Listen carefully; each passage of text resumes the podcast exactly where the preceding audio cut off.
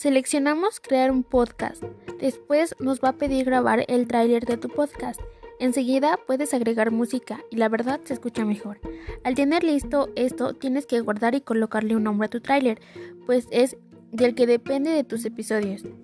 Al de escribir tu podcast, vas a exponer de qué tema vas a hablar para que tus oyentes sepan si es un tema del que quieran saber.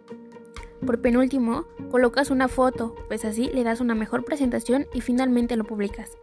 Así tienes la primera parte de tu podcast, lo que sigue es grabar tus episodios y lo harás de la misma manera que grabaste tu tráiler, solo que sin imagen. Suerte.